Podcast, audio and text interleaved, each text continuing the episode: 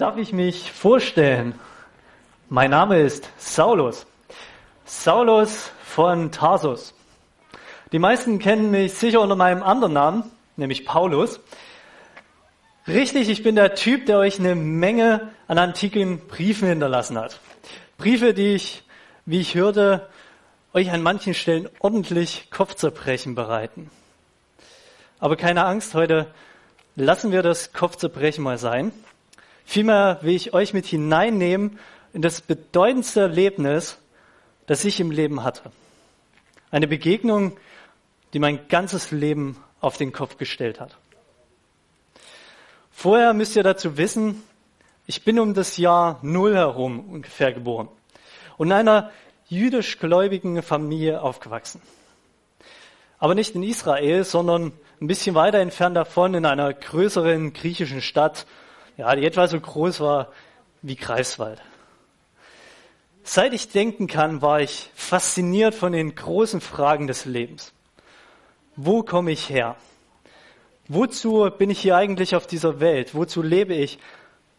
Und was passiert eigentlich nach dem Tod? Und vielen, vielen Fragen mehr. Aber vor allem war ich dabei begeistert von dem Gott meiner Vorfahren. Und deshalb bin ich auch als junger Mann nach Jerusalem gegangen, um dort bei einem der angesehensten jüdischen Lehrer seiner Zeit zur Schule zu gehen.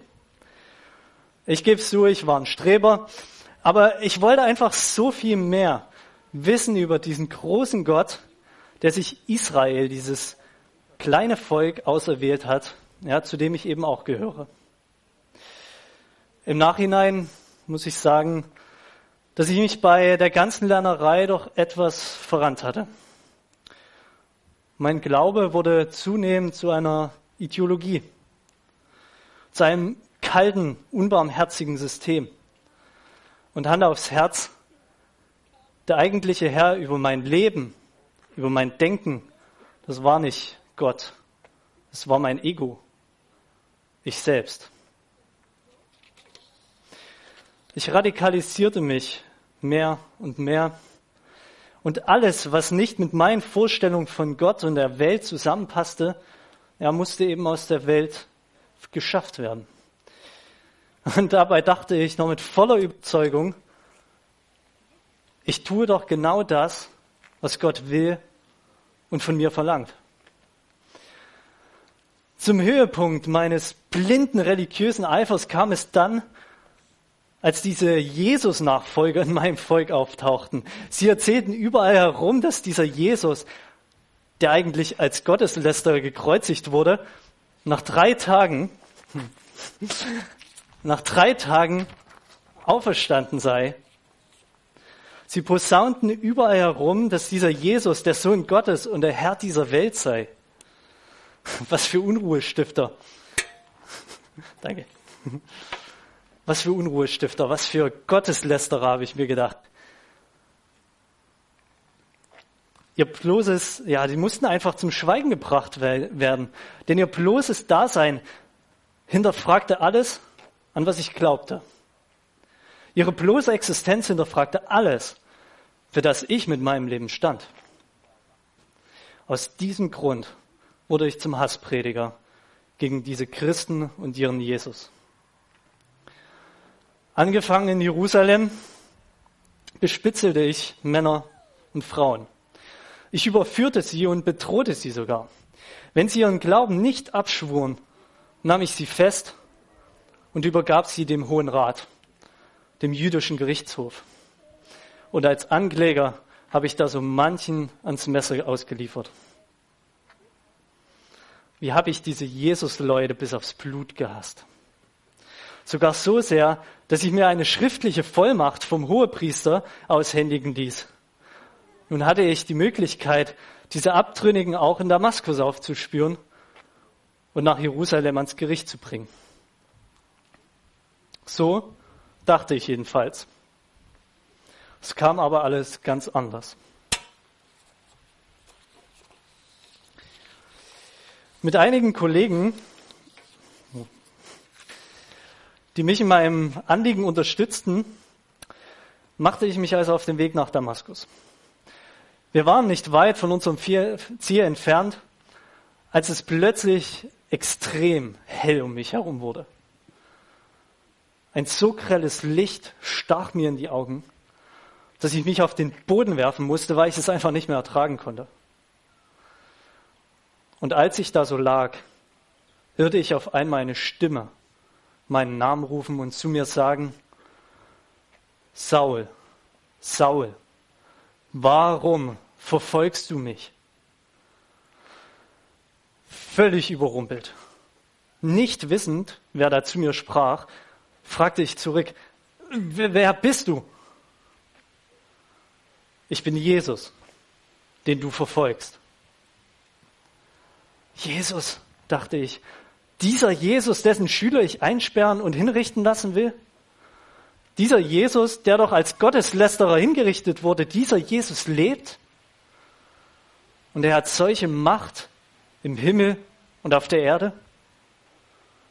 Sind die Geschichten also wahr?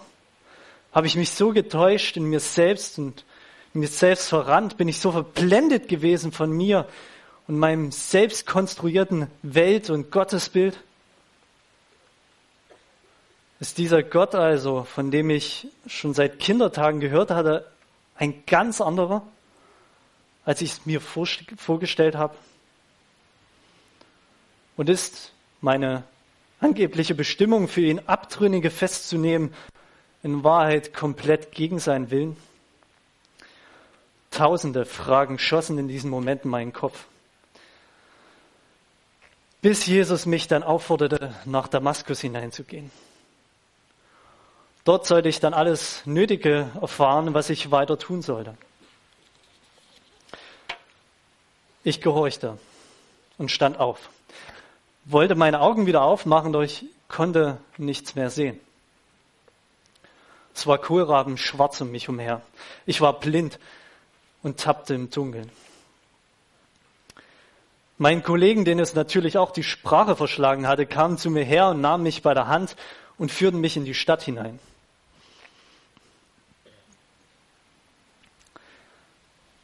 Dort war ich drei Tage und drei Tage in einem Raum, habe nichts gegessen und nichts getrunken. Ihr müsst euch vorstellen, so stark, so tief stark mir die Ehrfurcht vor Jesus in meinen Knochen.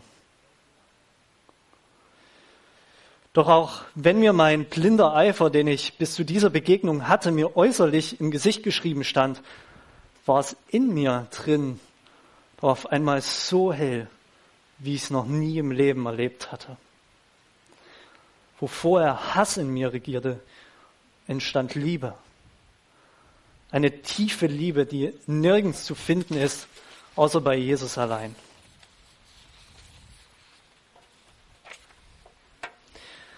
Nach diesen drei Tagen schickte Jesus mir dann sogar einen seiner Nachfolger vorbei. Der legte mir seine Hände auf den Kopf und betete für mich. Und ich konnte auf einmal wieder sehen. Wenn ich so zurückschaue, kann ich nur sagen, was ich damals mit Jesus erlebt habe, sprengte meine ganzen Vorstellungen von Wirklichkeit. Ich ließ mich daher sofort taufen, um einfach zu Jesus zu gehören. Und in den darauffolgenden Tagen, Wochen und Monaten und Jahren lernte ich außerdem meine hebräische Bibel noch einmal ganz anders und ganz neu zu lesen. Hey, Jesus hatte mich, einen seiner größten Feinde, aufgehalten. Aber nicht so aufgehalten, wie ich vorher ihn und seine Nachfolger aufhalten wollte. Nein, so hat sich mir in den Weg gestellt, um mir zu zeigen, wer er wirklich ist wie sehr er mich liebt und wie sehr er sich danach sehnt, dass ich mit ihm lebe und bei ihm bin. Diese heftige Art und Weise, wie Jesus mir begegnete, war im Grunde genommen genau die richtige für mich. Die habe ich gebraucht. Und seitdem hat er mich Schritt für Schritt hingeführt, was es genau bedeutet, mit ihm zu leben. Dazu hat er mir eine neue Familie geschenkt. Brüder und Schwestern, die ihn ebenfalls lieben und ihm nachfolgen. Er hat mich sogar dazu berufen, allen Menschen zu bezeugen, dass er der Weg zum Vater ist und dass er den Weg zum Vater frei gemacht hat. Und deshalb stehe ich heute hier, dir zu sagen, wenn du vielleicht mit diesem großartigen Gott noch nicht in Kontakt gekommen sein solltest oder sogar haderst, ob es ihn überhaupt gibt, mein Rat an dich, probier es einfach mal aus. Ich kann mir kein besseres Leben als mit Jesus vorstellen. Auch wenn er mich schmerzhaft aufgehalten hat, so meinte er es doch gut mit mir. Er gab mir ein neues Leben, eine neue Chance. Und er meint es auch gut mit mir, äh, mit dir.